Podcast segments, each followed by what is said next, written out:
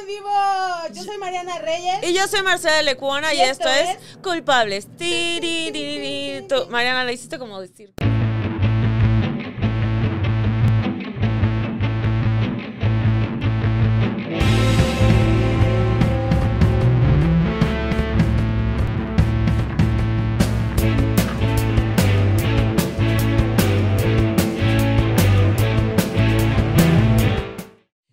Este, oigan, aquí estamos probando el en vivo porque pues mucha gente es como de, oye Mariana, tengo muchas dudas. Nadie me pregunta a mí. Gracias a todos los que están conectados. Son 69. Eh, Ay, es una buena señal. Es una buena señal. Es una muy buena posición. Hace mucho que no hago un 69 hablando de eso. Ay, al falo hay que adorarlo de rodillas, señora.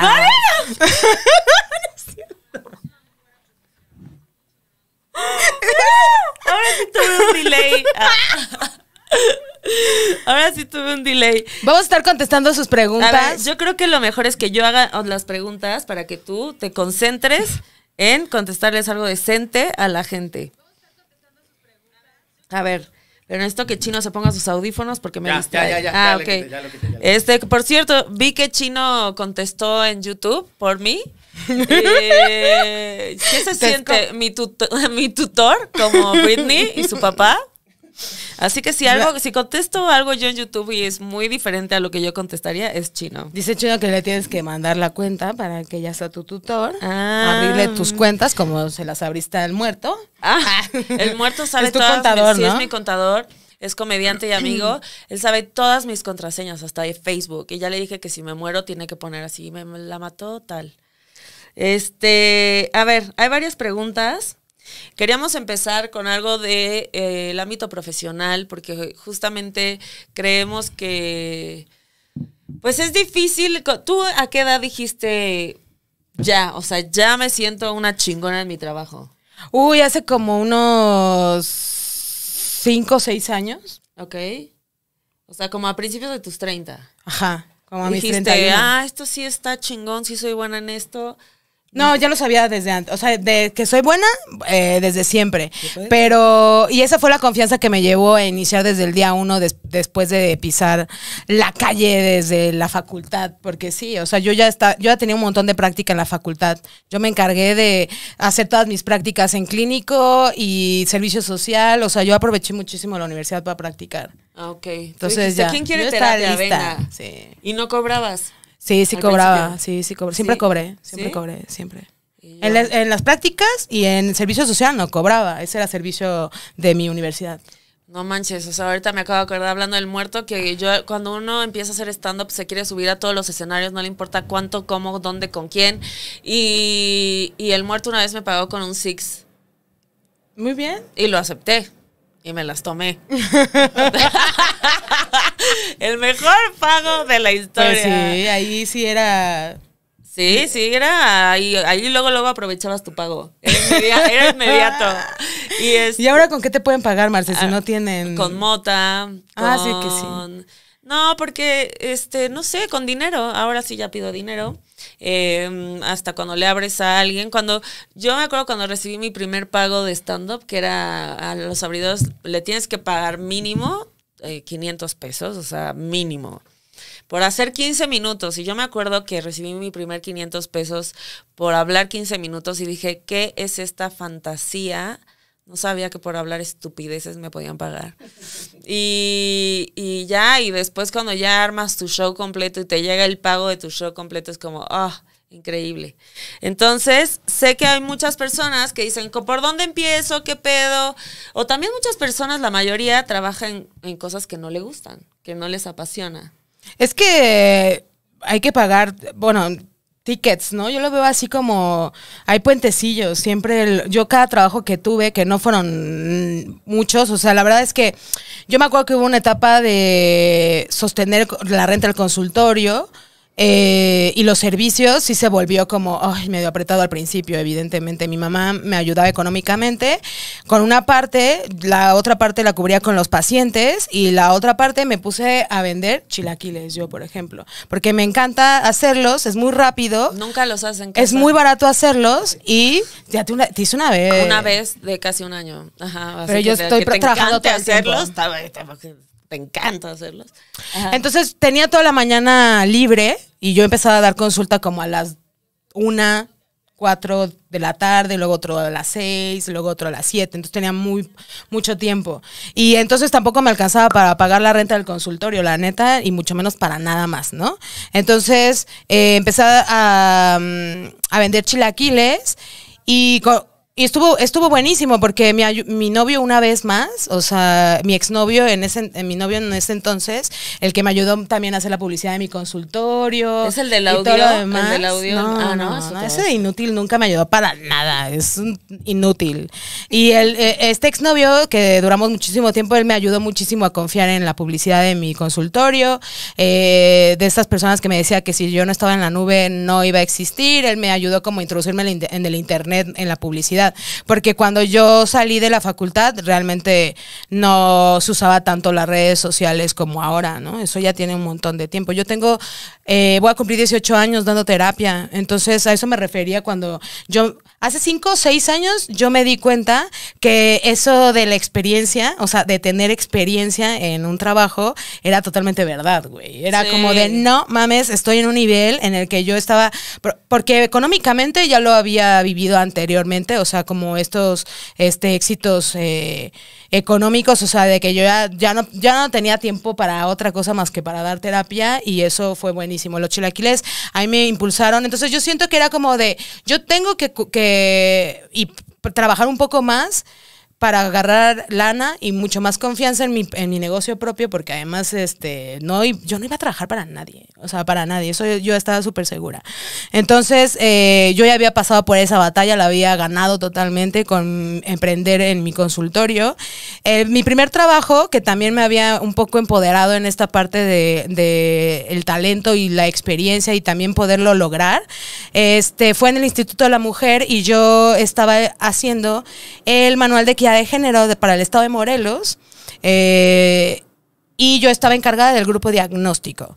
Este, estuvo súper cabrón, estuvo verguísima porque pude contratar y a mis amigas, a las de la facultad, este, algunas de la, de, la Universidad del Estado de Morelos y otras de la, de la universidad particular en donde estaba estudiando. Eh, estuvo buenísimo de la experiencia, ganaba muchísimo dinero porque estos proyectos tienen mucho recurso de nuestros impuestos, ¿verdad? Claro. Eh, perdón, este, es que aquí hay, creo que hay una pregunta que puede entrar que está justo justo. A ver. Y yo no debí de haber fumado, me lleva la vida. Maldito chino, quería, si eres un piti, veniste aquí a traicionarme. Sí, sí, sí. Veniste aquí. Ok, venga es, ay, me llega el Uber Eats, así, no puedes dejar de pensar en ese sabor. Uber Eats, por Dios, estoy pacheca. Bueno, venga. Eri Yáñez, tenía proyectos de un negocio a emprender, me embaracé, lo puse en pausa, pero hoy en día mi bebé ya tiene seis años, me siento súper estancada y me da miedo emprender.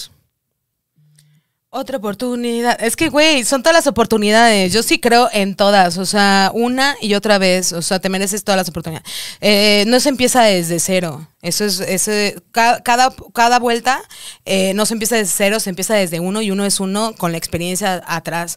Tu experiencia como madre después de seis años te ha dado fortalezas de otro tipo. Y si tú no empiezas a, verlas. fortalezas, ¿eh? Y si tú no empiezas a verlas, ¿no? Y si eres una madre que actualmente hoy se puede dar cuenta que ha sacrificado su estabilidad emocional y otras cosas, pues entonces ponte vergas, porque tienes que mirar siempre antes, no, no que tus responsabilidades como madre de tu, con tu hijo, pero, o hija, o hije. Pero el tema es que tú no puedes desperdiciar tu tiempo concentrado centrada en, cubrir todas las necesidades de, tu hijo sin las tuyas al mismo tiempo. Se puede a la par.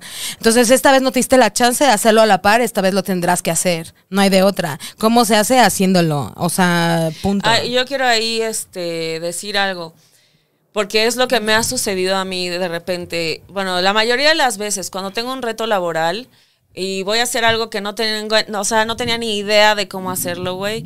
El miedo paraliza muy cabrón. Y a veces preferimos no hacer nada con tal de estar en esa zona de confort. Y el miedo lo tenemos que aprovechar para que ese sea el impulso. Es como, ya que tienes que perder, no tienes nada que perder. Y si no sé de qué sea el emprendimiento, pero si empiezas justo como dice Mariana, con algo pequeño, ¿no? O sea, una, algo de pequeña escala, pero el objetivo súper claro. Creo que sobre todo a las mujeres nos cuesta tener objetivos claros o, es una o es otra, ¿no? Ser madre o tener la libertad para emprender y, a veces es muy complicado, pero creo que ahorita que ya están todas las redes sociales, que, que puedes hacer muchas cosas desde tu celular, también las amigas, la comunidad de amigas y de amigos y amigues sirven para eso, así de que Ah, Empieza a hablarlo. Empiezan a o sea, si tú no empiezas a hablar de tus proyectos, eh, porque mucha gente es, no, no, hable, se va a cebar, que, no, nada se ceba si tú continúas con tu proyecto.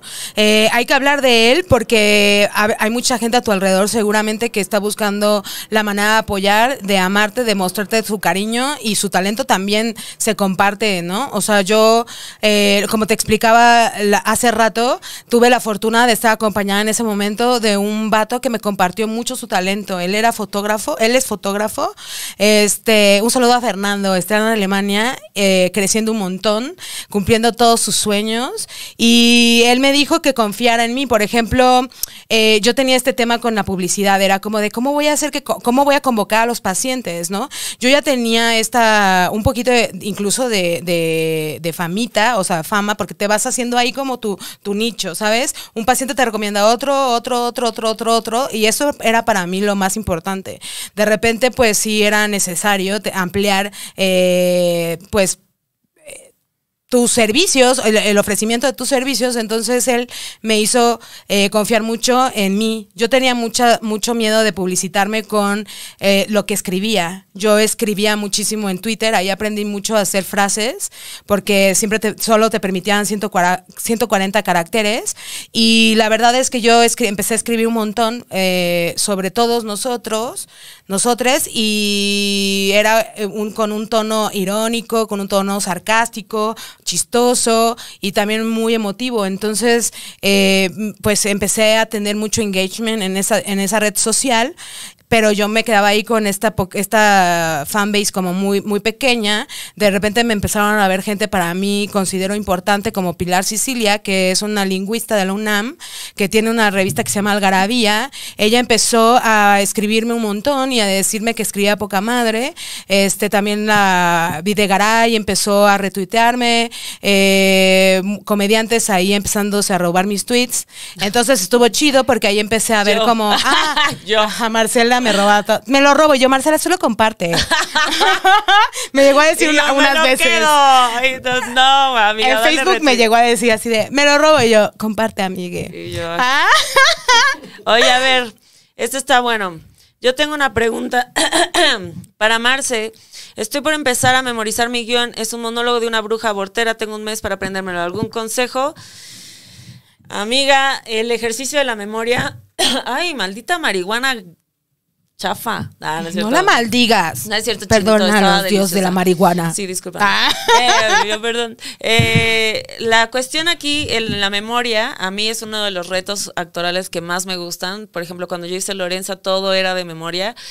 Y creo que si tienes un mes para aprendértelo, pues dale por frases, dale por, por intenciones, siempre subraya qué tono, este, aquí qué accionarías, que obviamente ahí vendría el director, pero dale tú tus matices, em, cada, nadie habla completamente lineal, siempre cuando estamos hablando hablamos en diferentes tonos porque es la, la cuestión que le queremos dar, la entonación que le queremos dar es la emoción, entonces creo que es un gran reto y tienes un mes Puros ejercicios de memoria, lee muchísimo, eso te va a ayudar. Saludos, Daniela Jasso. Daniela Jasso de que, quiere mis chilaquiles. Sí te voy a mandar, ¿eh? ¿Dónde vive Daniela Jasso? ¿Sí está aquí en la ciudad? No, ¿verdad?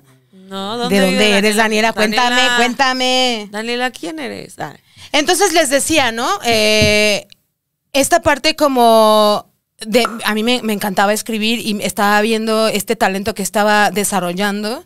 Yo tenía eh, noción de que, de que podía desarrollar un discurso también y esas habilidades. Y él me dijo, si tú pusieras esto en, en, una e-card y tu, y tu contacto, estoy, seguro estoy seguro que, que vas a, a, convocar a un montón de gente que se va a identificar desde algo muy original. Porque yo también veía en Facebook a psicólogos que se estaban promocionando con frases de Pablo Coelho, de Osho, eh, de una mierda. Así yo estaba súper sacada de pedo porque yo no quería verme así.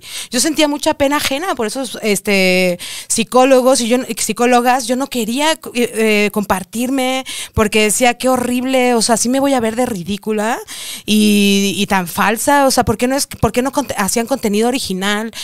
siempre estaban compartiendo cosas de, de otras personas. Nunca era como una publicidad honesta.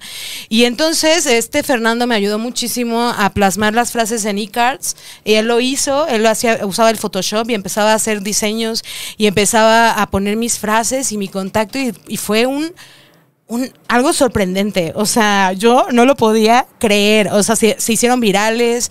Este, una vez estuve trabajando en una revista que se llamaba Exquisito Fiu de un este chico de Cuernavaca súper misógino, acosador, hostigador. Este, yo creo, yo creo que hizo uh, todo mal con las morras.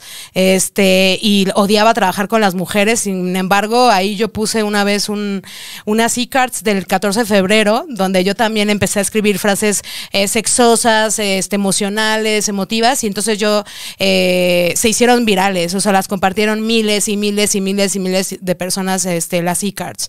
Y luego veía que las compartían sin mi contacto, evidentemente con mi arroba, lo quitaban, se las pirateaban, pero pues todos están. Mira, desde que Peña Nieto plagió su tesis, yo ya no me siento ofendida de que pues no. de que se roben todo. El, punto también aquí es que hay diferentes formas de llegar, de, de darse a conocer. Sobre todo con confiando en uno. en lo que, es lo más difícil. El problema es la confianza que viene justamente con el amor propio, que no es lo mismo arrogancia y soberbia, ¿no?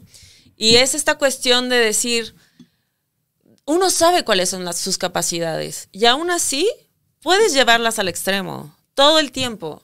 No hay, no hay límites para, para nada. O sea, ¿ustedes creen que yo pensé algún día algún fucking día levantarme temprano para ir al gimnasio, por ejemplo, jamás.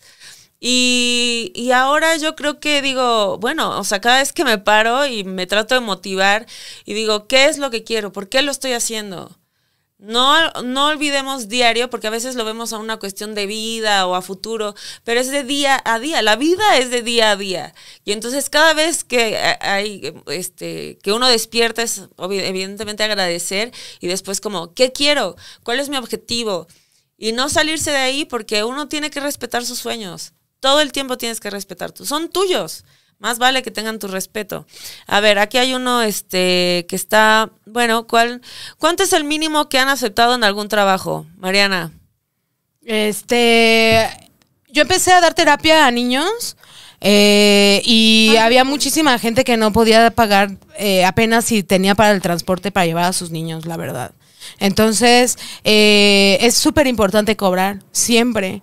Eh, entonces, yo había aprendido de una gran maestra que me, supervisaba los casos en ese momento eh, y me había sugerido que le pidiera un dibujo al niño.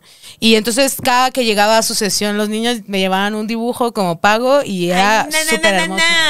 Ajá. Y tú, está horrible. Ah. Te saliste ¿Qué va a decir la gente de mí que vienes conmigo a terapia?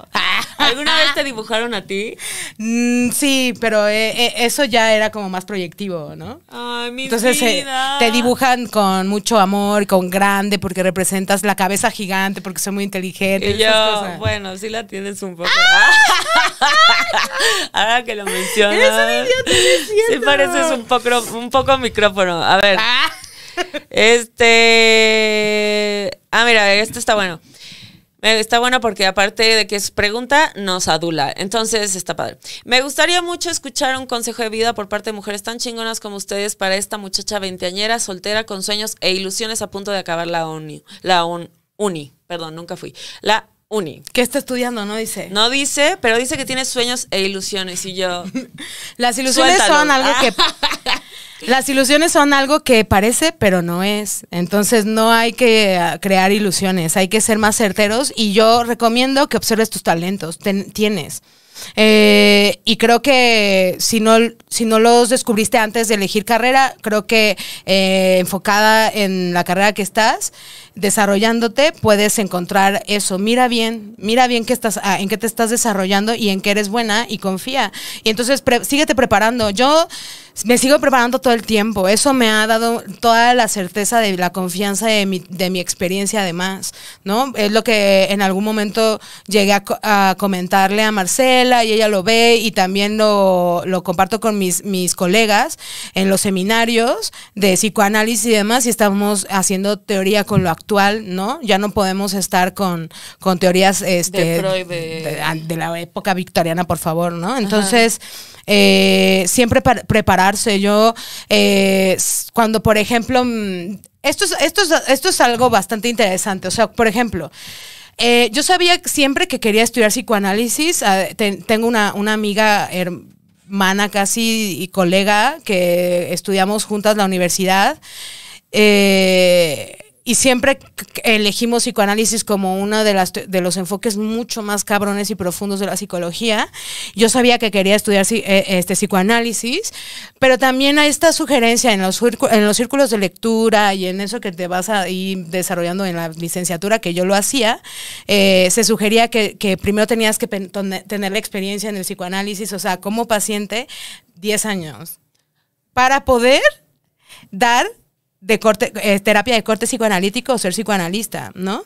Entonces yo dije, wow, eso es, y, y creo que por eso mucha gente, muchos psicólogos no, no estudiaron ahí psicoanálisis, como que les dio cosa, porque prepararse luego se vuelve un tema bastante duro, eh, seguirse preparando después de la licenciatura, es como de qué posgrado, qué es lo que más me importa, qué es lo que debo de elegir.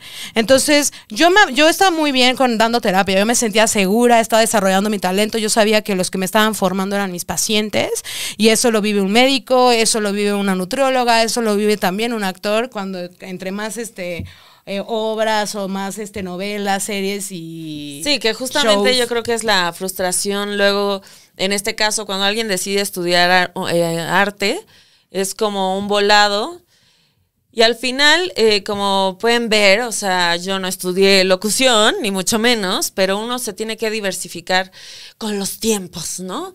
Y pues todavía, o sea, yo cuando estudié teatro y después estudié en el CEA y en la escuela de Televisa, pues todavía Televisa era, tenía su, su jale. Y ya cuando logré graduarme, Televisa se fue a la mierda. Y yo, ¡ay, maldita sea! Pero pero siempre me gustó la impro, entonces eh, estudié improvisación, me gustaba escribir, entonces me metí a un diploma de creación literaria, dos, dos años en SOGEM.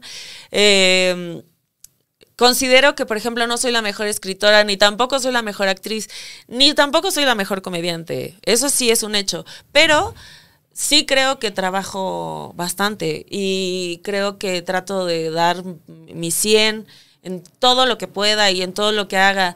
Y eso sí hace una diferencia. Ahorita que, Mariana decía esta cosa de, de, que hay que creer en su talento, hay una cosa que literal así dicen casi todos los filósofos, que el hombre está aquí para crear. El hombre necesita crear a fuerza. mujer. Ay, ah. el ser humano. Yo, el hombre me refiero al ser humano, al Homo sapiens, a, ok. Este, todo mal, ¿ves? Todo mal, perdón, o sea, disculpen, lo escribieron filósofos hombres. Machistas. Ay, no es cierto, es broma, ya. Yo, brome. ya mañana. Eh, entonces, eh, todos concuerdan que el hombre necesita crear algo, para sentirse útil, para sentirse eh, con significado en esta vida, porque el arte y la creación, por eso siento que cuando somos niños somos tan felices, porque estamos creando todo el tiempo. Y de adultos, pues ya, nos damos cuenta que todo es una mierda, entonces lo dejamos de hacer. Pero aunque no te dediques al arte, tratar de hacer algo artístico desde tu casa y, compartirlo o no compartirlo, eh, creo que llena muchísimo el alma es este pintar, dibujar, escribir, darte tiempo para leer. A mí me gusta mucho leer porque abre completamente mi mente y me ayuda a tener otro tipo de conversaciones y además me ayuda a que mi discurso sea mucho mejor. Mi, trabajo es con la voz, sea cual sea, ya sea por escrito, por, por eh, podcast o en, en el stand-up o actuando, mi trabajo es con la voz. Entonces, más vale, como dice Mariana, prepararte lo más que puedas porque los temas tienen que ser de todo, no solamente de quién abusó de quién en el hueco.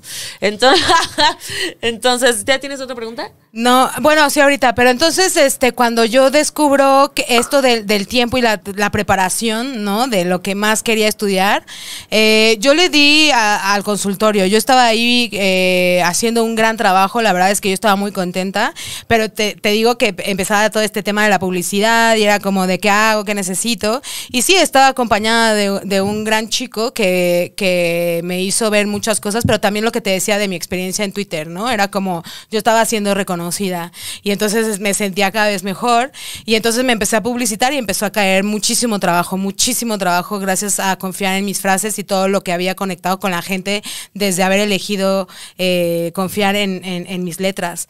Y entonces eh, me metí a psicoanálisis como paciente, estuve en el diván un chorro de tiempo hasta que me di cuenta que yo ya llevaba aproximadamente unos 8 o 7 años. Y ahí fue cuando dije, Sora, tengo que meterme a la maestría. Y me metí a la maestría y cuando terminé la maestría yo ya podía estar dando de corte psicoanalítico y, me, y fue el timing perfecto. Me encantó estudiar la maestría, es ojalá eh, el formato, como le quieran llamar, de la universidad, de la licenciatura, fuese como la maestría carajo. O sea, a mí me voló la cabeza entrar a estudiar la maestría, es todo otro tema. Eh, es, es, un, es en específico. A mí, a mí eh, la, la, licenciatura, yo creo que muchas eh, carreras y profesiones estarán de acuerdo, eh, no sirvió de mucho. Este, lo que sirvió fue la práctica. Yo me empoderé ahí desde que estaba yo en la universidad. Tenía cámara de GESEL. Eh, cámara de GESEL es donde, como en, en, la cárcel, que seguramente es lo único que ubican gente. Ah, no Ay, cuando está como la... El espejo.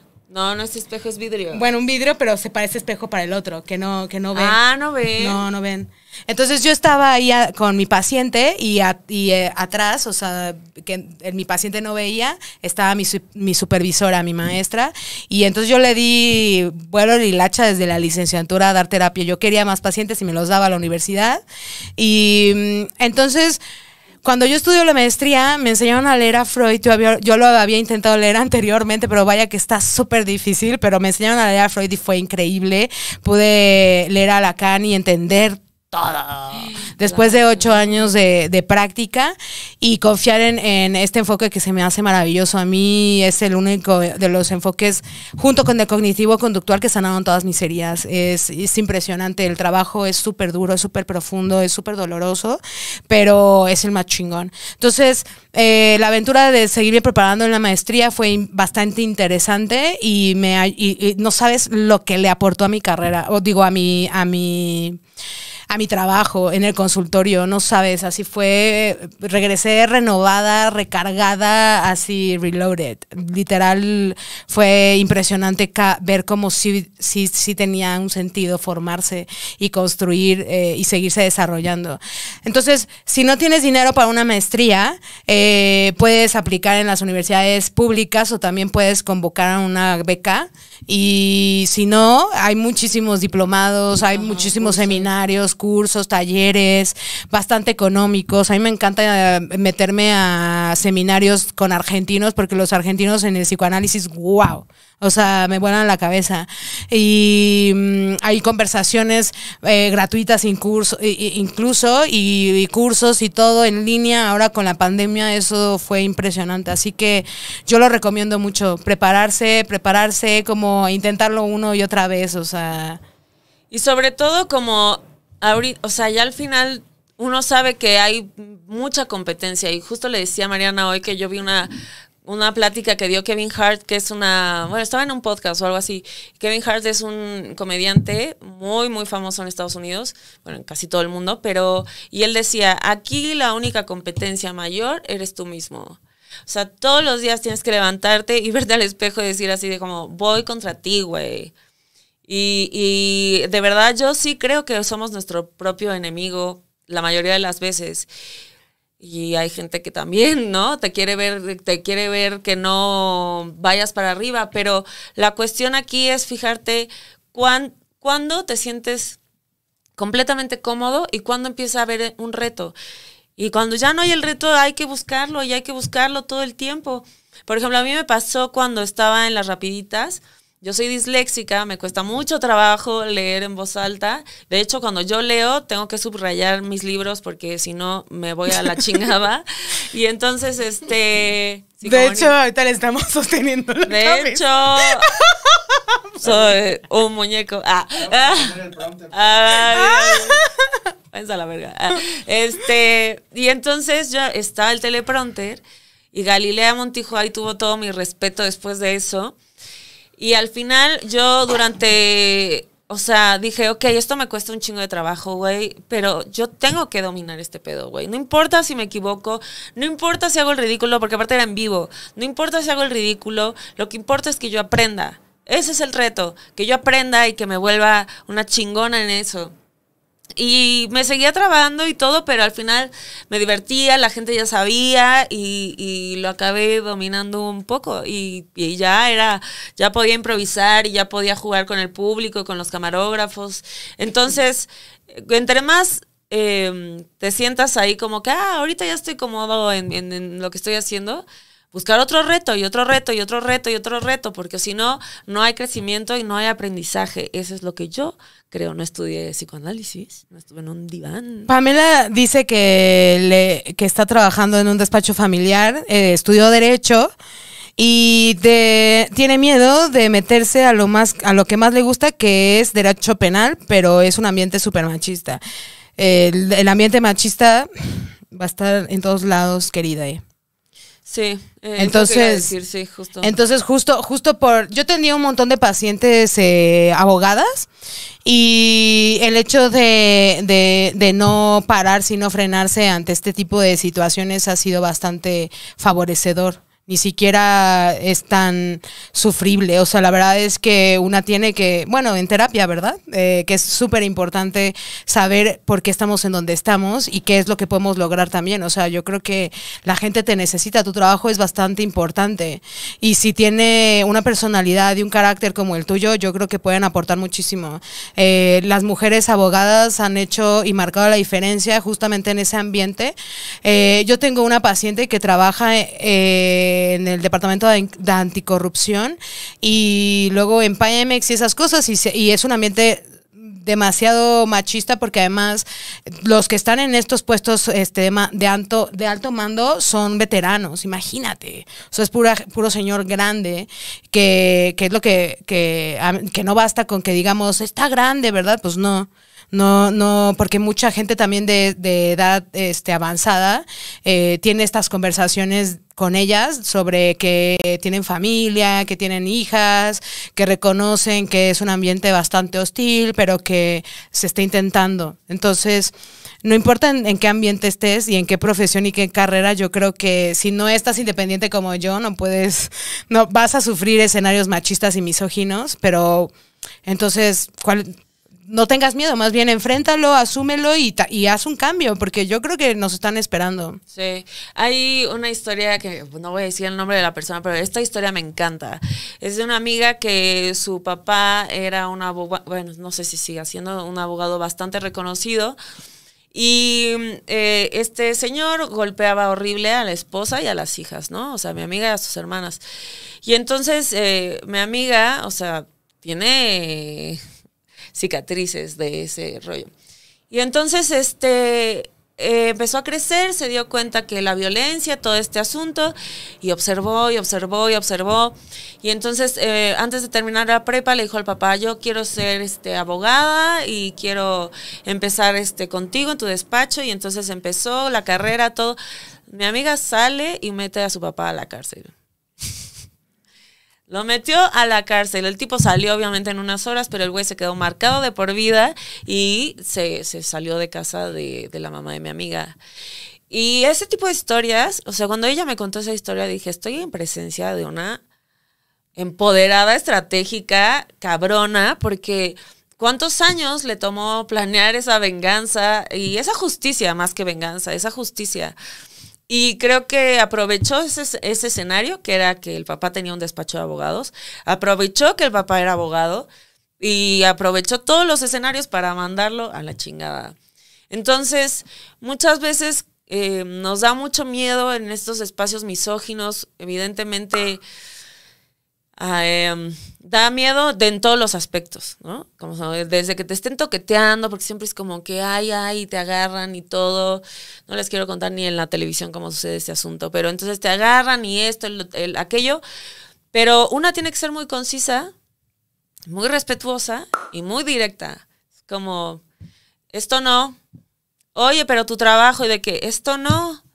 Vamos, o sea, porque, güey, y de ahí tiene que ser la pinche labia que tenemos las mujeres, que es como, no, porque mira, porque esto, porque aquello, porque no puede interferir con nuestro trabajo, puede hacer aquello.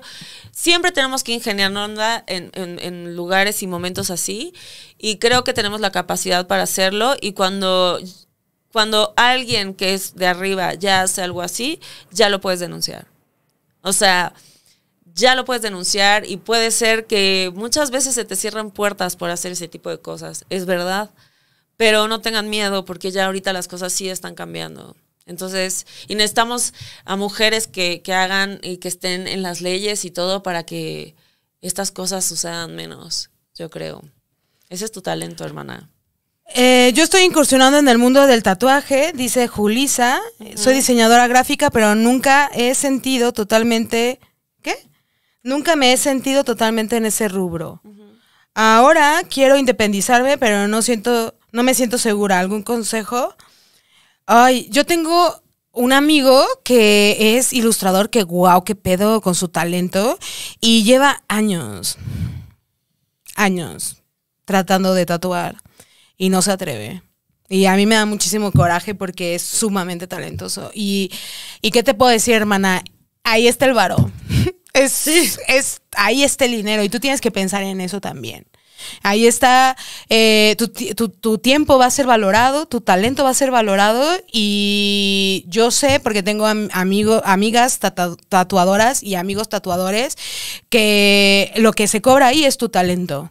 Porque lo, el material, sabes que no es nada caro. Entonces tú puedes, yo lo que te recomiendo es que te pongas a practicar eh, él estaba como postergando todo el tiempo eso. Eh, lo, de, tatuar y, se compra y se mandó a pedir como que tatúan sobre piel de cerdo creo y ahí practican no ahí venden también para los practicantes y también en frutas, en naranjas, lo vi practicar un montón. Y yo decía, pero ¿cuándo vas? O sea, no es un tatuaje, güey. Y yo le decía, retócame mis puntitos, o sea, hazme un tatuaje. Y él... Y ya después una amiga me enseñó que, que, lo, que la había tatuado y dije, ah, sí, tatúa bien culero. Pero eso es al principio, ¿no? Es la peor anécdota. no, no es cierto, no, no estaba culera, estaba culera. Estoy echando la broma, Marcelo y Brad. Entonces, eh, estaba bonito y ahí fue cuando eh, yo dije, bueno, pero ya de ahí no volvió a intentarlo, creo que casi nunca. Yo te digo que practiques, pero pues ya en piel de tus amigas y de tus amigos. O sea, yo creo que qué chingón tener eh, un, sello en mi piel de una amiga intentando desarrollar un talento, plasmarlo en la piel humana, porque tú ya tienes un talento, hermana. O sea, ya lo haces en papel, ya lo haces en, en pared, en, cemento, en donde tú quieras, seguramente. Entonces, qué, qué hermoso que puedas permitirte eh, convocar a, tu gente, eh, aunque sean dos personas, tatúa algo representativo, eh, practica, tus, tus clientes van a ser los que te van a formar. O sea, eso, ahí te vas a desarrollar también es el boca en boca, ¿no? Es como, güey, fulanita es tal y tal, es buenísima. Y además hay que confiar también en nuestro círculo de amigos. O sea, yo sí creo que eh, uno empieza a sentirse... Eh, por ejemplo, yo cuando empecé a hacer stand-up, sí, hasta la fecha, que llevo seis años, sin mis amigos, amigas, amigues, o sea, yo no sé qué hubiera hecho. Sin mi familia, yo no sé, porque son los que te van a ver a los shows, aunque ya te hayan visto 80 veces, ya se sepan el chiste, te aplauden y te están ahí y siento como si fuera festival de la escuela casi todo el tiempo, pero es muy bello porque yo sin, sin, sin ellas, o sea, no hubiera podido tener las tablas para subirme y subirme y subirme. Y mis primeros shows siempre hay esta regla que cuando hay comediantes nuevos, los demás los tenemos que invitar porque necesitan tablas, necesitan subirse al escenario. Y, y hay esta cosa de invitas a los nuevos también para que te lleven a su gente, porque sabemos todos que cuando alguien hay nuevo, va toda la familia, van todos los amigos y entonces decimos, sí, ábreme.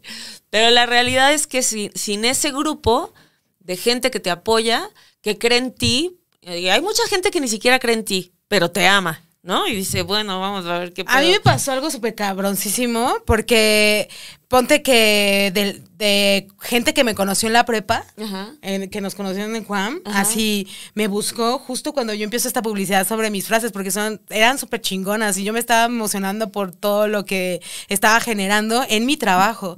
Y entonces chicas y, y, chicos que con los que yo no me llevaba en la prepa, me, me, buscaron y confiaron así totalmente. Es como de yo quisiera tomar terapia contigo. Y, y no es que yo pudiese documentar mi experiencia ni nada, simplemente me habían leído habían leído mi contenido original sobre lo que yo quería expresar y conectaron con eso y fue suficiente para... Entonces, convoquen, háblenlo, díganlo, no decretarlo como que, ay, si, si lo digo va a llegar mágicamente, no. Hay que, hay que confiar y desarrollar nuestros talentos desde varios escenarios que, que se presenten, ¿no? Ahora, en el, en el tema del tatuaje, yo creo que es más, si no tienes lana para pagarte el material, pídesela a, tu, a tus amigues. O sea, es como de, no, pues necesito comprar esto y esto para tu tatuaje nada más. Oye, tienen 200 varos, 270 pesos para un 12, güey. No, que no se hagan que no. Entonces, eh, eso, convoquen. Hay una pregunta aquí de José Roberto que dice, hola culpables, mi pregunta es, ¿tu pareja influye mucho en el nuevo proyecto que tengas en mente? ¿Necesitas el apoyo incondicional para lograrlo? Otra pregunta, Marce, empieza tu libro, saludos, ya está ahí, terminando la marchela. Y este, José, yo creo que eh, yo, yo como te compartí mi experiencia, yo sentía la fortuna de este chico acompañándome y creyendo en mí y me faneaba y me, me hacía sentir súper contenta, pero no dependía de él porque, porque la que estaba frente al paciente haciendo la chamba era yo y era ahí, eh, ahí es el trabajo. Entonces me ayudó muchísimo que, que él confiara en mí y que me amara y que demostrara su cariño con su talento y lo compartiera, pero yo, yo hice la chamba y yo, yo sabía que tenía que esforzarme, que tenía que aprender y que tenía que trabajar, que tenía que hacerlo con miedo, con inseguridad y confiar en, en, en la capacidad que tengo de desarrollarme. Y, creo que tuvo que ver mi pareja en ese momento, pero no, no al 100, o sea, no, no dependió de que yo estuviese diciendo sí, convocando, eh, organizando mi agenda, atendiendo a los pacientes, este, viendo a quién era aceptado o no, porque también yo ya me buscaban muchos por niños y yo ya, ya había decidido no trabajar con niños en ese momento de la publicidad. Yo ya iba, yo Trabajé con niños cuatro años, fue muy doloroso. El tema del trabajo con niños es bastante fuerte. Escuchar hablarlos, eh, escucharlos hablar es, escucharles hablar es bastante fuerte para mí. Me dio muchísimo desarrollo profesional, pero eh, ahí empieza uno a elegir a qué target se va a dirigir. Eso me dio muchísimo más confianza también. Entonces, eh, es afortunado tener una pareja que cree en, nuestros deseos, pero no es necesario y no depende porque no es su responsabilidad. Este, tu pareja tiene la responsabilidad de cumplir sus deseos, de desarrollarse personal y profesionalmente. Esa es su responsabilidad, no, la, de las tuyas. Sí, o sea, y aparte, creo que a veces... Em, el apoyo lo que lo queremos de cierta manera y luego cuando te dan el apoyo y no te lo, no te lo dan como tú quieres y luego ya es un pedo porque no te lo está dando como tú decías o como que al principio te lo daba y es no no no no no eh, por ejemplo, cuando yo empecé el stand-up, yo andaba con un, vivía con un argentino, con Fer, y Fer fue, una vez fuimos a, ver un show de stand-up, y me dijo, tú deberías hacer eso. Y yo me acuerdo que decía como, güey, no, sola ahí en el escenario, ¿cómo no mames? O sea, ahí si la cagas, y entonces él me decía, güey, no, neta, inténtalo. Cuando me subí por primera vez, estaba súper peda, obviamente. Y este, y me acuerdo que antes de subirme, que mira, qué curioso, o sea, era, bueno, era un casting para Comedy Central, pero yo me iba a subir como de mi graduación. Y yo estaba afuera cagándome de miedo y Fer me dijo, yo tenía un videoblog, ¿no? Que se llama Miosos para desayunar, lo, lo tenía con Mónica Escobedo. Y entonces él me decía, piensa que es un videoblog y no hay cortes. Y eso nunca se me ha mm, quitado de la mente. Siempre antes de subirme digo, esto, aquí no hay cortes, esto es la magia de este pedo que es en vivo, estoy en una reunión y todos son mis amigos. Y, así me subo gracias al apoyo que, que, él me brindó. Ahora, la que se subió y la que escribió y la que hizo y la que buscó oportunidades fui yo. Sí. Entonces, eh, está increíble, pero puede ser tu pareja, puede ser tu familia, puede ser tus amigos, o sea, puede ser quien sea que esté ahí al lado de ti así. Yo, eh, en, mi caso particular, últimamente he estado trabajando en mi confianza con, con mi cuestión laboral y se me han acercado curiosamente amigas a decirme cosas que evidentemente yo no, no lo había considerado, o sea, desde Daphne, desde Itzel, Mariana, obviamente, pero concisa, se sientan y es como de esto está pasando, es momento que tú uses esto en tu carrera, es momento que te veas de esta manera, es momento que hables de esta forma, ya, güey. O sea, tú necesitas esta confianza, aquí estamos, güey, o sea, ya es momento de dar el salto. Y, y a veces es lo único que uno necesita, que, que, entonces también si uno está alrededor de, de, sus amigas, de su familia, es importante también decirlo. O sea, como si ves que alguien está medio atorado en ciertas situaciones laborales, es como, güey, tú puedes, güey. Eres un chingón, es una chingona. Yo confío en ti, güey. O sea, ¿qué necesitas? Yo siempre les digo a mis amigas, eh, sobre todo a mis amigas, les digo, ¿Qué necesitas? ¿Mi plataforma? ¿Necesitas mi voz? ¿Necesitas mi gesto? ¿Mi blog? ¿Qué necesitas para, para, para confiar? Y creo que últimamente que se me han acercado amigas, eh, ha sido súper bello porque sí mm, reconozco la confianza en mí, porque ellas lo ven. Eh, pero la que tiene que hacer el trabajo soy yo. Entonces, eso está muy bella. Sí, claro, y, vas a notar también eh, tu, experiencia. Entonces, eh, sí, sí, sí existe esto de la experiencia. Es como mucha gente está, ustedes todos, todos eh, pasamos por eso. O sea, es como, ay, como que me piden experiencia y la chingada. Yo estuve, creo que intentando conseguir, eh, cuando antes de lo de los chilaquiles, estuve intentando como un par de meses buscar trabajo y fue lo más horrible del planeta. Es como de no sé qué quieren. La experiencia, pero eh, es verdad. Entonces, cuando uno se descubre que tiene experiencia en, en, en su trabajo, es increíble, es asombroso y yo se los recomiendo, es como pruébenlo, eh, dense cuenta de cómo, de cómo uno crece eh, cuando lo da todo. Entonces sí es importante sentirse apoyado, pero no siempre va a pasar. Y la, el mejor eh, a mí, la mejor para todas las chicas y los chiques y los chicos, su mejor amiga es ustedes mismos. Entonces hay que apoyarse también en eso, confiar, desarrollarse y, y demás.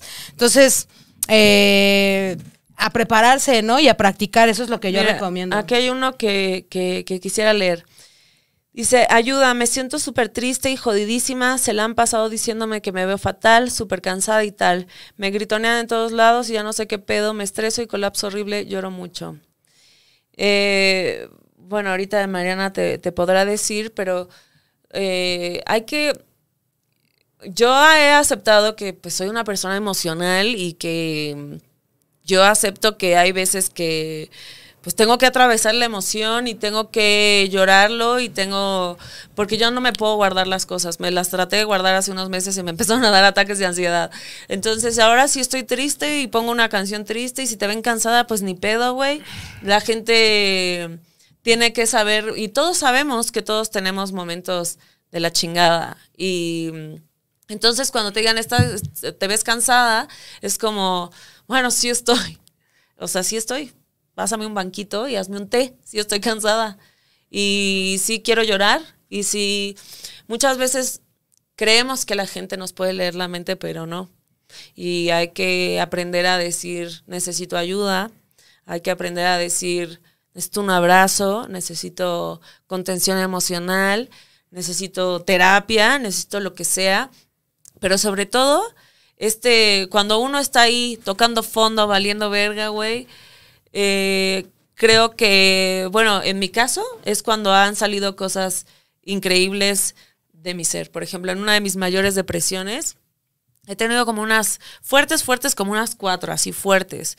Pero en, en una de ellas, como la que yo más pude identificar la primera, eh, me vetaron de Televisa, me, así no tenía trabajo, me fui a, a hacer host en Señor Frogs en Cancún. Y yo me acuerdo que estaba, estaba caminando en la playa y yo decía, verga, me encanta leer mujeres, pero me gustaría tener una conexión con mujeres donde yo escriba y ellas también me lean y, pasemos por esto juntas. Y ahí hice mimosas. Eh, y eso me salvó hacer mimosas. Y durante mucho tiempo yo no cobré nada por mimosas, ni mucho menos.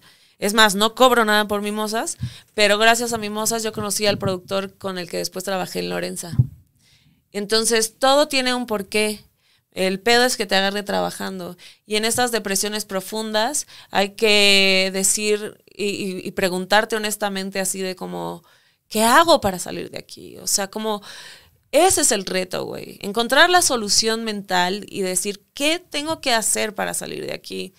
Obviamente hay muchas cuestiones que ahorita Mariana dirá, pero... Sí, en estados depresivos eh, yo considero que es muy fácil eh, asumir dolores que no, que, no, que no siente uno en realidad o no sufre uno. Más bien, sí lo siente, más no lo sufre. Pero como, como uno está inmerso en ese dolor propio, que es totalmente fuerte y duro y, real, ese, ese, es el tema, que de repente eh, cuando uno trata de voltear a otro lado o pensar en otra cosa, pensamos en otro, lo asociamos directamente con otro dolor eh, que, que, reconocimos en, lo anterior. Acuérdense que los duelos, en, si estamos viviendo una depresión por eh, motivo de duelo, este duelo evoca otros duelos, hay que tener que conciencia de eso, ¿no? Y, y empezar a elegir desde las claridades, porque son muy, muy, muy bajas, sí, muy, muy planas, pero se logra tener un poquitito de, asomar un poco la cabeza fuera del agua. Eh, hay que elegir los, los, los, dolores que va uno a sufrir mm, eh, eh, y no convocarlos todos al mismo tiempo, uno por uno. Creo que debemos que ser muy amables en este proceso y no, no, no, no, no, no prohibirnos todo para salir de un putazo. Eh, tiene que ser, eh, pues sí, o sea, con, apoyo, ¿no? Y, gritar ayuda, porque, porque vaya que sí la va a ver, ¿no? Y confiar en eso también. Este, si estás cansada, eh, habrá que, saber administrar la energía. esto es lo que yo creo que está fallando un poco. Entonces, eh, revísalo. De, los hábitos. Ajá, si pueden, vean ese capítulo porque Sí funciona. Sí, claro que funciona. Hay que poner atención en las necesidades de mi organismo, tanto en pensamiento, lo que les decía, mi psique, las necesidades de mi psique, el orden de mi pensamiento. Eh, yo doy mucho ese consejo para evitar ansiedad, angustia y demás. Entonces, eh, es el de que si vas a pensar en algo, es porque vas a hacer en, concreto inmediatamente algo sobre ello, para ello y demás, ¿no? Entonces, ya sea eh, dejar de tener ese pendiente o seguirlo desarrollando. Pero sí es importante, sumamente importante, que si vas a pensar en ello es porque vas a estar haciendo directamente algo con él. Si vas a pensarlo y nada más lo vas a traer en la, en la mente, lo, único que hace provocar es ansiedad eh, y angustia angustia. Sí es importante tener claridad sobre lo que uno está buscando y si no puede encontrarse y se siente eh, perdido, perdida, perdida, eh, es importante que, se pida ayuda. Eh, se va a encontrar, ¿no? Pero administra bien tu energía, revisa bien tus hábitos, revisa bien tus relaciones. También tuvimos un episodio de las relaciones convenientes. el agua busca su nivel, querida. Entonces, quizá no estás en el, lugar correcto ni relacionándote con las personas correctas y tampoco tú misma con, tu organismo ni tu mente. Entonces, eso, eso es lo que yo aconsejo. Mira, aquí hay uno, este me gusta. Porque me identifico, Denise. Dice mi duda, me critican y a veces me malmodean por no soportar que me den sus opiniones sin pedirlas. Me aplican la clásica, no se te puede decir nada. Y neta, no sé si yo me enojo de más o si estoy bien. Mira, yo me identifico ahí porque pues yo tengo un carácter pues fuerte, ¿no? Y tengo un tono fuerte y uso mucho mi, mi, pues, mi masculinidad. Yo crecí con muchos hombres Crecí con mis dos hermanos y mi papá. Y la cuestión aquí es como, pues sí, soy un poco, soy bastante masculina a la hora de hablar y todo. Entonces, por ejemplo, mis amigas me han dicho así como, güey, intenta ser más amorosa, o sea, a ti te gusta que, que la gente sea amorosa contigo, intenta hacerlo, no sé qué. Roxy Spiders me enseñó algo muy valioso. Un beso a Roxy. Ah, un beso a Roxy que la voy a ver al rato. Este, me enseñó algo muy valioso que ella una vez me estaba contando, güey, estoy sufriendo insomnio, la madre, no sé qué. Yo le dije, güey, deberías poner como musiquita de tal y deberías hacer tal y no sé cuánto. Y me dijo, Marce, solo no te pedí un consejo. es una gran frase. ¿eh? O sea, te lo agradezco, pero no te pedí un consejo, nada más quiero que me escuches. Y dije, Ay, eso es muy cabrón. es muy bueno. cabrón. Y entonces yo aprendí a decirlo. Y la Yo gente se guarda sus opiniones muchas veces porque es, es cierto. A veces solo queremos que nos escuchen, no estamos pidiendo un consejo y con toda la el amor y con todos los límites decir, te agradezco, pero no te pedí un consejo. Y entonces, bueno, por ejemplo, cuando mis amigas me empiezan a decir, este, sé más amorosa y no sé cuánto, y, y se te va a dar más amor, ahí sí dije, ah, sí, o sea, como que sí hay cosas que sí quiero cambiar y sí, sí quiero, pues sí quiero recibir amor, ¿no? Evidentemente, entonces yo tengo que bajar tantito.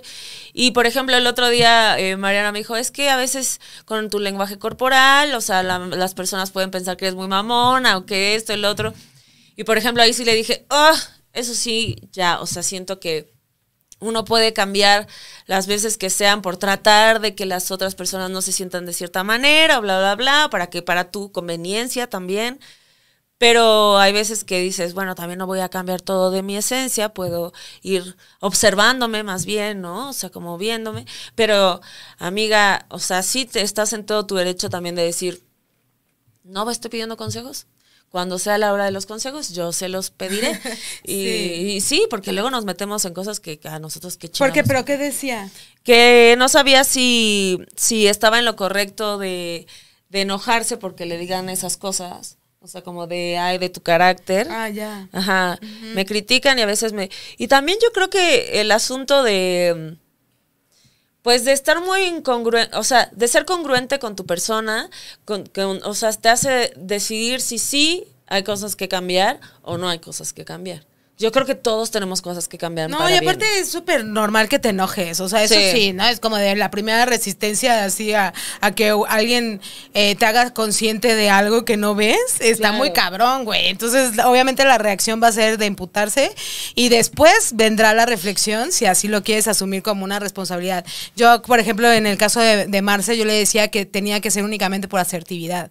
La única manera de que uno pueda modificar eh, eh, la reacción y sus acciones y demás, o su lenguaje corporal y, eh, verbal, eh, es por asertividad. Y asertividad significa que me convenga. Porque a mí lo que me conviene es que yo pueda comunicar exactamente lo que quiero comunicar y no ser interpretado de otra manera.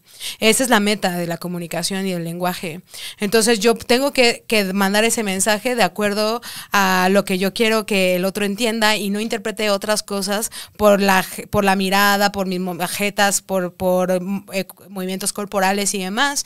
Entonces esa es la congruencia de la que habla esta Marce. Entonces sí, y, y- y puedes mostrarte molesta, ¿no? Tampoco te reprimas, o sea, házelo saber a quien te lo dijo.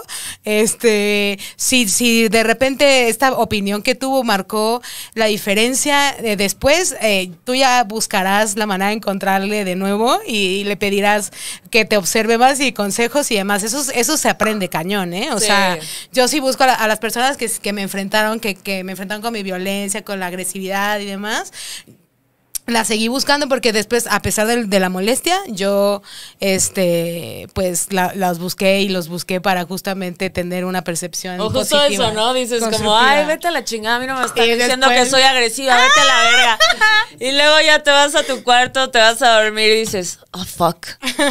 Oh, fuck. Entonces, también yo sí creo que, como dice Mariana, tener personas que te digan de una manera súper amorosa, o sea, porque tampoco se trata de aquí hacer ser los jueces de American Idol, ¿no? No es un roast. No es un roast, o sea, de una manera súper amorosa de, güey, no mames, o sea, como, yo sé que eres tal y tal y tal, ¿no? O sea, yo sé que a veces la gente te malinterpreta. Por ejemplo, Mariana me decía eso. A veces la, la gente te malinterpreta porque a veces, o sea, haces caras o te mueves de tal forma y no sé qué. O sea, yo sé que tú, o sea, si te mueves y así eres, te conozco desde hace años, pero la gente no sabe.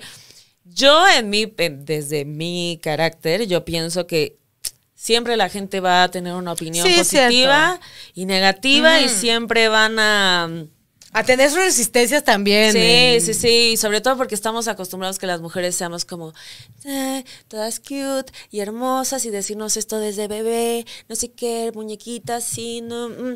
Y, y, yo creo que también hay que, hay que copiar las cosas masculinas que nos convienen, que son el discurso más conciso, más directo. O sea, yo ahorita estoy aprendiendo eso y me encanta porque Chino, su esposa, es española y luego está trabajando en la computadora y yo estoy de chismo. sí, ah. ¿Qué? Ah, y yo estoy escuchándola en sus juntas de trabajo. y Chino no me va a dejar mentir. Los, y los españoles son muy duros, ¿sí o no? Son, parecieran duros. Pero es que al mexicano. ay, maldita marihuana. Al mexicano le gusta que hay virgencita. Entonces, este, y entonces nos hace tosco eso. Y a mí me encanta que una mujer eh, use su voz de esa manera, con un discurso en, su cuestión laboral, no pide disculpas. Y tampoco está haciendo mandona y ni siquiera está haciendo una, porque entonces una cambia el tono y es una perra, ¿no? Entonces, no, no, no, está siendo concisa en lo que quiere el trabajo. Y me, encantó porque fue muy concisa con, su trabajo y después terminó con un, muchas gracias chicos, bueno, bye. Yo, una maestra.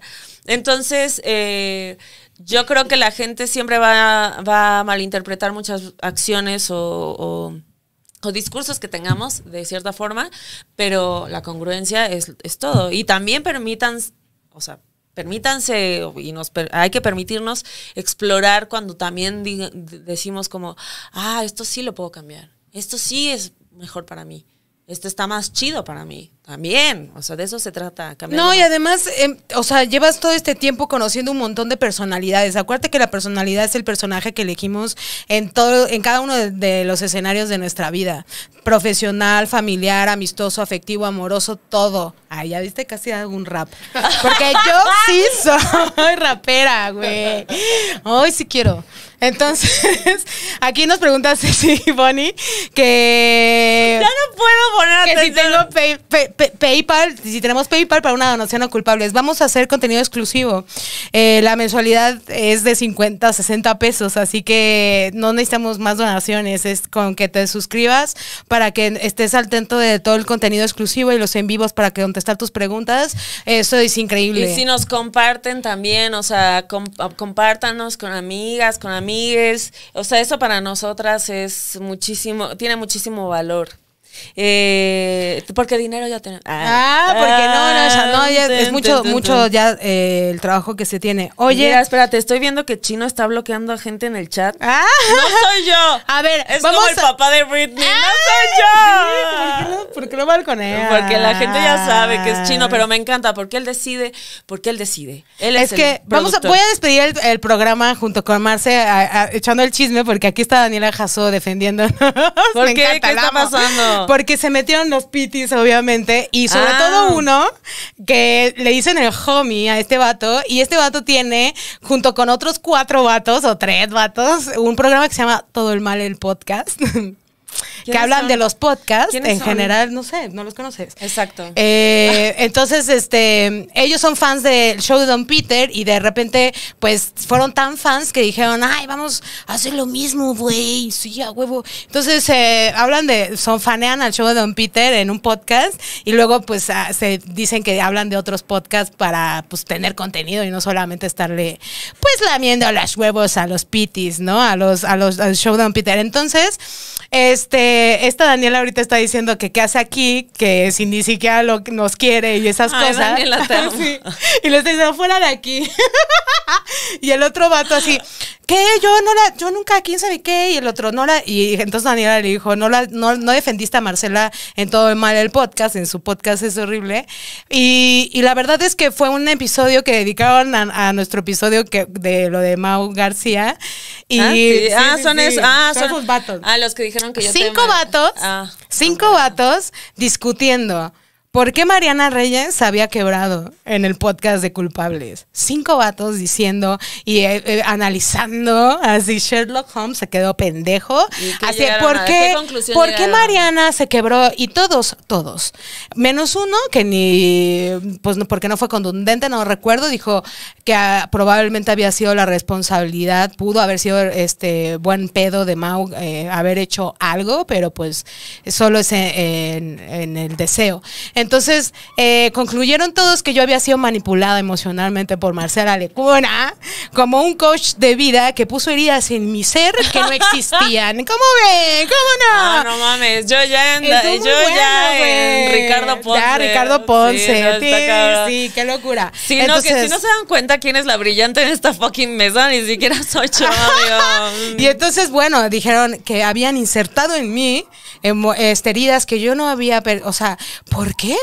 ¿Por qué, por qué Mariana eh, reaccionó así, se puso así, si todos habían notado la química, este, la gran relación entre Mau y yo? Y yo dije lo mismo, ¿verdad? Dije, ¿qué pasó Entonces, ahí, Mau? ese, fue, ese fue el chismecito el ahorita que.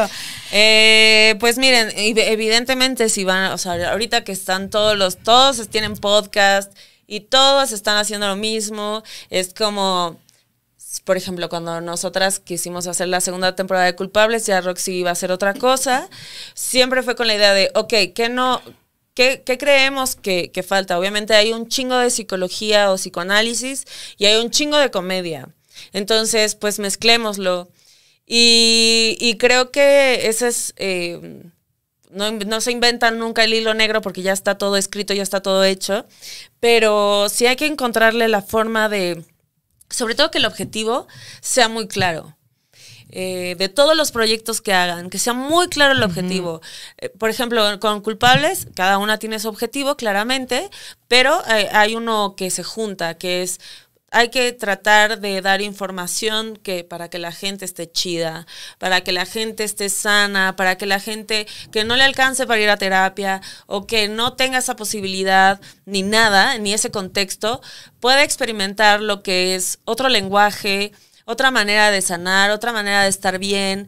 Y ese es, ese es nuestro, nuestro objetivo, que la gente esté, esté bien, porque sabemos que este mundo y esta realidad es una mierda y que cada vez se pone más cabrón, ahorita con la pandemia, falta de trabajo, todo eso.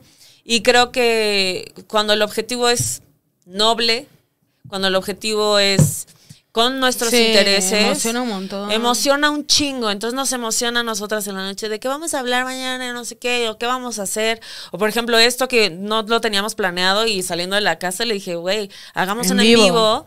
Y vamos a explorar, güey. Exploremos todas las formas que se pueden de estar en contacto con la gente, de saber sus inquietudes. Y ese es el reto. Ya, ya lo tenemos. El son, la zona de confort es sentarnos, que Chino nos grabe y ya, y que Chino lo suba. Esa es nuestra zona de confort. Entonces, ¿qué sigue? ¿Cuál es el siguiente reto? ¿Cómo lo podemos hacer mejor? ¿Cómo lo podemos hacer más asertivo para que la gente de verdad se sienta acompañada? Porque también ustedes nos acompañan. Yo yo lo siento cuando me llegan sus mensajes. A veces no puedo contestar todos, pero trato de darme chance de contestar y, y me siento acompañada. Y cuando hay un comediante o hay una situación que, que me lastima, la misma gente me escribe y me dice esto, yo siento esto, yo pienso esto, no estás sola. Y yo quiero decirles a los que nos ven o nos escuchan que no están solos tampoco. O sea, no nos conocemos en persona, pero ese es, la, ese es el objetivo de culpables, dejar de sentir culpa. Y, y entonces, para ahí tiene que ir la dirección. Entonces, para cualquier trabajo, el objetivo claro, el deseo claro, y para ahí, para ahí, para ahí, para ahí, y sobre todo la generosidad hacia el otro, creo que también eh, cuando tienes un trabajo, por ejemplo, ella que tiene el psicoanálisis y yo que tengo el stand-up o que tengo, tenemos esto, que compartimos esto, la generosidad es la pieza clave porque si solo piensas en ti y en el dinero y lo que vas a generar y lo cuánto vas a ganar o cómo- si vas a ser famoso o no y la chingada, o sea, yo creo que ahí es cuando se desvirtúa todo. Eh, voy a decir una, una- algo pequeñito que a lo mejor pueda servirles, porque siempre me preguntan sobre esto. Por ejemplo, siempre que me preguntan de Ricardo, cuando él y yo empezamos, así, de verdad, yo tenía un Comedy Central y él nada, nadie lo conocía. Pero yo sabía, ahorita que decían de lo de pareja y el apoyo y todo, yo sabía que Ricardo era sumamente talentoso. Y solo necesitaba un, un, güey, yo creo en ti. Yo, de verdad, o sea, yo creo en ti. Pero el talento lo tenía él, o sea, evidentemente. Y, y creo que cuando agarró confianza, cuando se dio cuenta lo que su personalidad y todo eso, ahí es cuando me mandó a la... Ah, no. Ahí, Ahí va, encontró ahí me mandó a la verga por el lobo. No, el lobo siempre estuvo ahí, pero Sí. ahí es cuando dijo, claro, o sea, la confianza en uno mismo es lo que cambia todo. Y podemos, hay una frase de Frida Kahlo que me, encanta que dice, le dice a, a su Diego, ¿no? Le dice, ojalá tú te vieras con los ojos que yo te veo. Y yo, más bien es, ojalá nos viéramos con los ojos que mucha gente nos ve, pero sobre todo nuestros ojos, güey. O sea, tenemos que dejar de ser tan, tan juiciosos. Hoy te mandé un video súper bonito de un actor que dice, está en una entrevista y dice, ay, cuando yo la cago, me hablo horrible a mí mismo. O sea, me digo cosas espantosas. Eres un pendejo, no mames, ¿por qué hiciste tal y por qué aquello? Si yo le dijera eso a mis amigos, yo- no tendría amigos. Entonces, ¿por qué me hablo tan feo? Entonces hay que cacharnos también cómo nos hablamos a nosotros mismos y ser chidos con nosotros mismos y decirnos, uff, el día de hoy estuvo cabrón, ¿no? Bueno, lo intentamos, no lo suficiente, mañana lo suficiente. Eso es lo que hay que cambiar el lenguaje también hacia con nosotros. Eso es lo que yo creo y creo que ya está hablando la marihuana. ah, y yo así de abrácense, hagan un círculo. Ah, yo ya en Ricardo Ponce.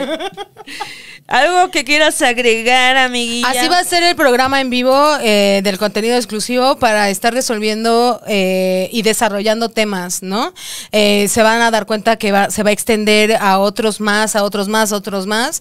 Eh, a mí sí me gustaría como convocar los primeros episodios en vivo que que, la, que las culpables este, también resuelvan sus dudas de todos los este, episodios que hemos desarrollado a lo largo de toda esta experiencia de culpables para que demos continuidad evidentemente con temas mucho más asertivos para lo que ustedes necesitan y requieren. Nos importa muchísimo saberlo. Eh, gracias a todas las culpables que me escriben todos los días. A Gracias por todo el amor que, que, que, ah, que recibo y sobre todo que me permitan también, o sea, yo he contestado la mayoría de los mensajes, la verdad, incluso me he tomado el tiempo de, de mandar audios para desarrollar temas que, que no creo que con eh, letras se pueda y son muy importantes para, para este proyecto, son sumamente importantes, son eh, lo, más, lo más importante, entonces sí quiero que nos escriban eh, con esa intención para que desarrollemos con éxito este contenido. Sí, y, y tengan sus preguntas listas. Hay veces que hay, hay, hay momentos que las preguntas son muy cabronas, son muy íntimas, que no se podrían así nada más en, un, en cinco minutos así explorar. Entonces, eh, trabajemos esto de, del discurso conciso, ¿no? Y, y como ca- casi, casi como si le, te leyeran el tarot, así pregunta, pero pregunta de- que no sea ambigua. Y creo que hay que aprovechar estos escenarios, porque creo, sobre todo, que no hay muchos escenarios donde mujeres podamos expresarnos con más libertad y con más este mm, fluidez. Entonces, este, este es su espacio, este es nuestro espacio, y sobre todo de Chino, que él es el que decide quién tiene voz o no en el chat. Te amamos, Chinito. Gracias a todos este, por estar en este en vivo y nos vemos, pr- nos vemos pronto, promo. Ya, ya, Pomo. ya, ya, Ay, córtalo, Chino. es Ya pomo. córtala esa. También ya córtala. Yo ni fumé, tú eres la drogadicta No aquí. seas mentirosa. Y ya, bueno, ya córtale en vivo. Ah, Estás esperando. Gracias. Gracias.